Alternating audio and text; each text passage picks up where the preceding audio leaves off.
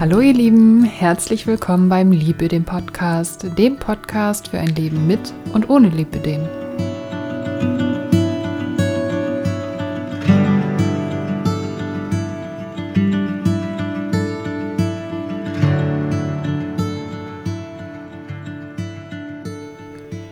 Hallo ihr Lieben, schön, dass ihr wieder mit dabei seid. In der heutigen Folge geht es darum, wie das Lipidem bei mir entstanden ist und wie die ganze Zeit war bis zu meiner Diagnose und auch bis zur ersten OP. Bei mir fing das Lipidem ganz, ganz klassisch in der Pubertät an. Ich habe gemerkt, irgendwas verändert sich, aber ja, so richtig konnte ich es nicht greifen. Ich dachte mal, ich hätte Papas Fußballerwaden geerbt und ähm, wäre halt einfach dick. Lag vielleicht auch daran, dass ein Junge in der Grundschule, in den ich ehrlich gesagt ziemlich verknallt war zu dem Zeitpunkt, mal so einen Spruch gebracht hat. Ich glaube, dritte, vierte Klasse müsste das gewesen sein. Ich wäre ein Elefant. Ich meine, gut, ich war größer als er, aber das war noch lange nicht, äh, sage ich mal, ein Grund, mich Elefant zu nennen. Ähm, an dieser Stelle ganz kurz, Stefan, wenn du das hörst, du schuldest mir noch 8 Mark vom Autoscooter. Ich bitte darum, dass, äh, dass du mir das irgendwann mal wiedergibst. Naja, auf jeden Fall waren das so die Anfänge, die mich schon damals geprägt haben, obwohl das Lipidem noch gar nicht ausgebrochen war. Aber schon allein in meinem ja, Denkmuster über mich selbst, über meinen Körper war halt gespeichert, okay, ich bin ein Elefant. Mhm. Zack. Und ich muss gestehen, bis vor gut zwei Jahren oder einem Jahr war das wirklich immer noch unterbewusst ein Thema. Also da habe ich echt noch mal damit gearbeitet, daran gearbeitet, um das Ganze aufzulösen. Und ähm, ja, danach gab es wirklich noch mal eine Veränderung für mich, also auch körperlich, total faszinierend. Aber dazu noch mal an einer anderen Stelle oder in einer anderen Folge etwas mehr. Als ich dann aber in die Pubertät gekommen bin, ja, da wurde es ganz klar. Also ich hatte einen total flachen, wunderschönen Bauch. Danke, lieber Bauch, nochmal für die Zeit. Es war toll. ähm, aber ich hatte halt dickere Beine, einen größeren Po.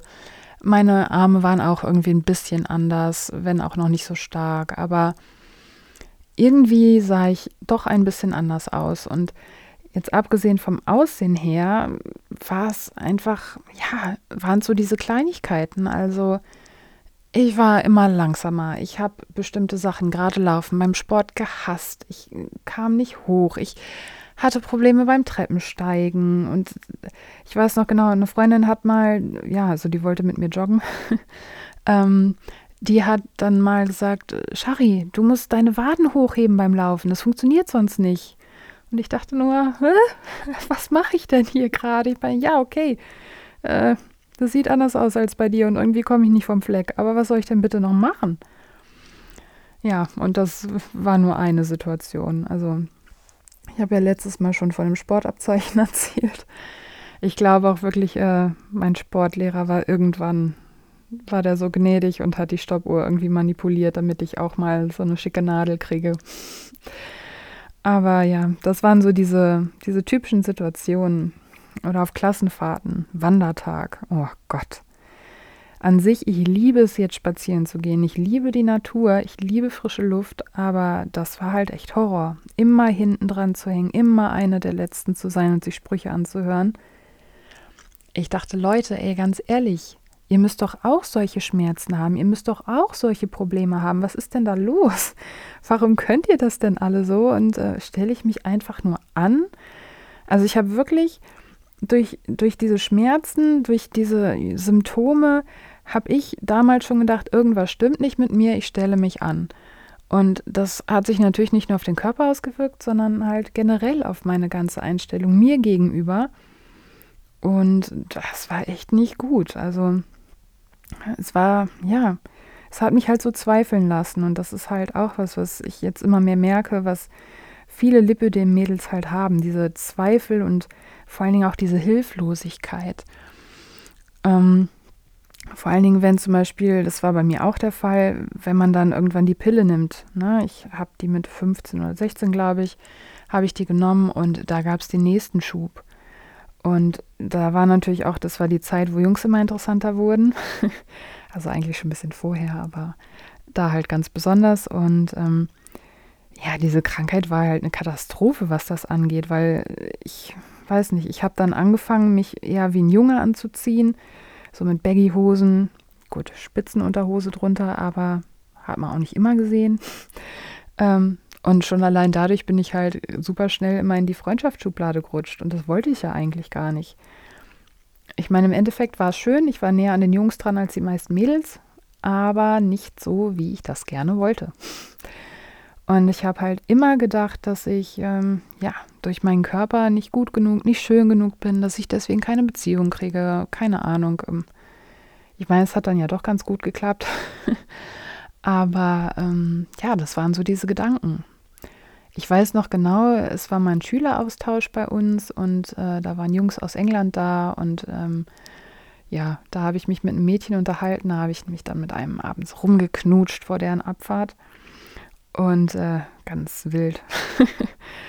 und ähm, dann habe ich ihr hinterher gesagt, ich weiß gar nicht, was der an mir findet und ähm, ich habe doch überhaupt keine schöne Figur. Und dann sagte sie, ja, aber du hast so ein schönes Gesicht und ne, so schlimm ist deine Figur doch gar nicht. Und ja, das waren aber so diese klassischen Gedanken, die ich damals hatte. Und hm, die haben sich halt auch wirklich noch lang hingezogen. Also in meiner ersten ernstzunehmenden Beziehung war das kein Thema, was echt schön war und mir auch unheimlich geholfen hat. Aber in meiner langen Beziehung danach war es halt Thema und ähm, da gab es auch echt einige Sprüche.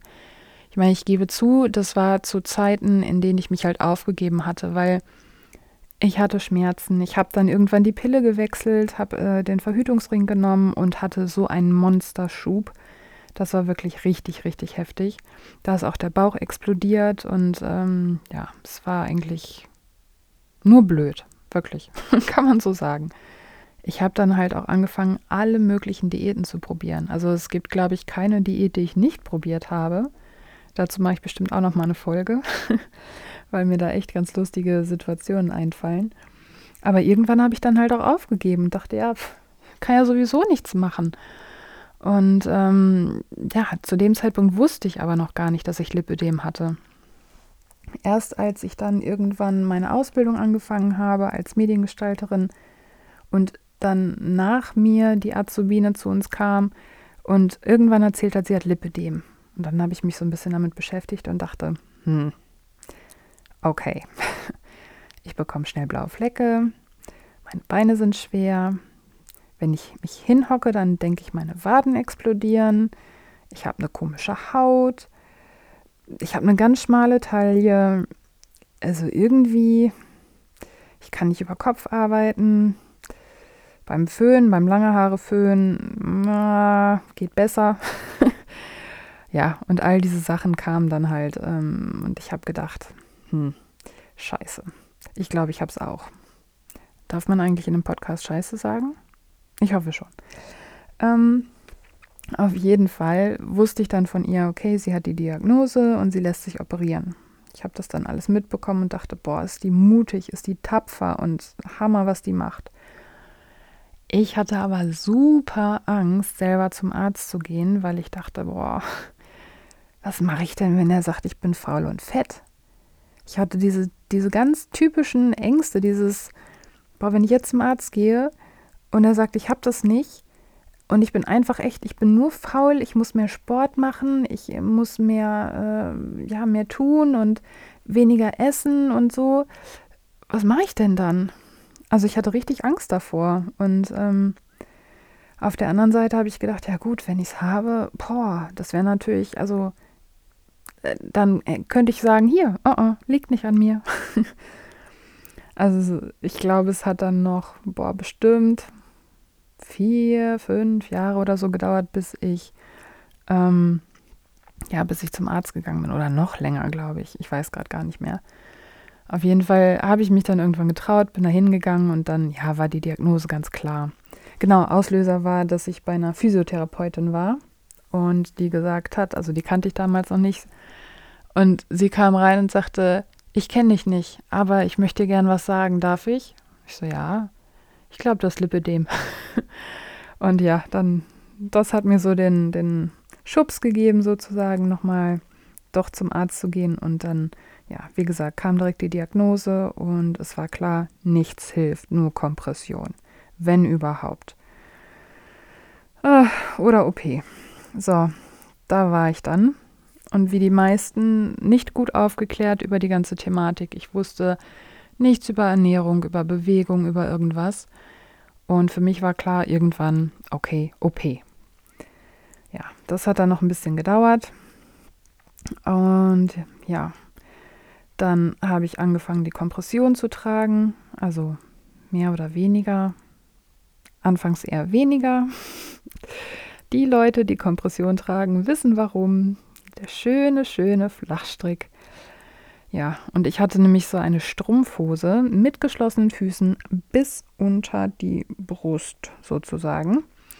Ähm, ich konnte nicht atmen, es war die Katastrophe im Sommer. Ich habe es gehasst. Ganz ehrlich, Leute, wer von euch, äh, wer von euch mag das Zeug? Ja, manchmal tut es einem ganz gut, aber an sich ist es doch echt nervig. Schon allein das Anziehen, wenn, wenn das an der Haut wehtut, wenn, wenn die Finger wehtun. Also, boah, nee, ich vermisse das gar nicht. naja, also es war auch immer eine Tortur. Ich mache da auch nochmal eine Folge zu.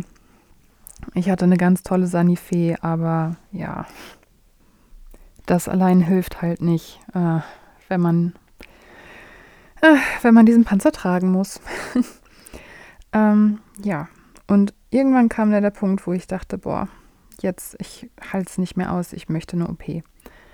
Und dann kam meine Mutter und danke Mama nochmal, hat mir dann das Geld geliehen für zwei OPs, für die Beine. Ich habe dann auch zwei wirklich bekannte Ärzte besucht, habe mich da beraten lassen, um zu gucken, wo ich hingehe und habe mich dann für einen entschieden.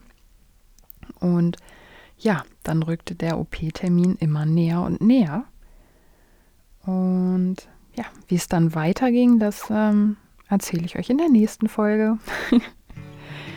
Falls ihr Fragen habt oder ja, irgendwelche Anregungen für den Podcast, für ein Thema, was ihr gerne mal hören wollt, schreibt mir sehr, sehr gerne. Ich verlinke euch das alles unten und ähm, ja, wir hören uns in der nächsten Folge. Bis dann, ciao.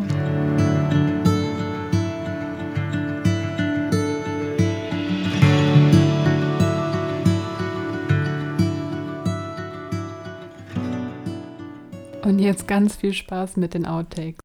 Ja, habe dort meine Beine operieren lassen. Das ist aber viel später eigentlich dran, ne? Ähm, und ja, also das war echt, ähm, ich habe den Faden verloren. Das kommt davon, wenn man sich nichts aufschreibt, sondern einfach hier nachts um 1.22 Uhr ins Mikro quatscht, weil man Bock hat, einen Podcast aufzunehmen. Wie gesagt, nicht nur durch die Schmerzen. Ähm, jetzt habe ich genuschelt, ne? So ein Mist. Wartet mal. Wie gesagt, nicht nur durch die Schmerzen, was ich für Symptome hatte. Und schon wieder habe ich mich versprochen und das ist auch toll. Ich fange mal gleich nochmal an.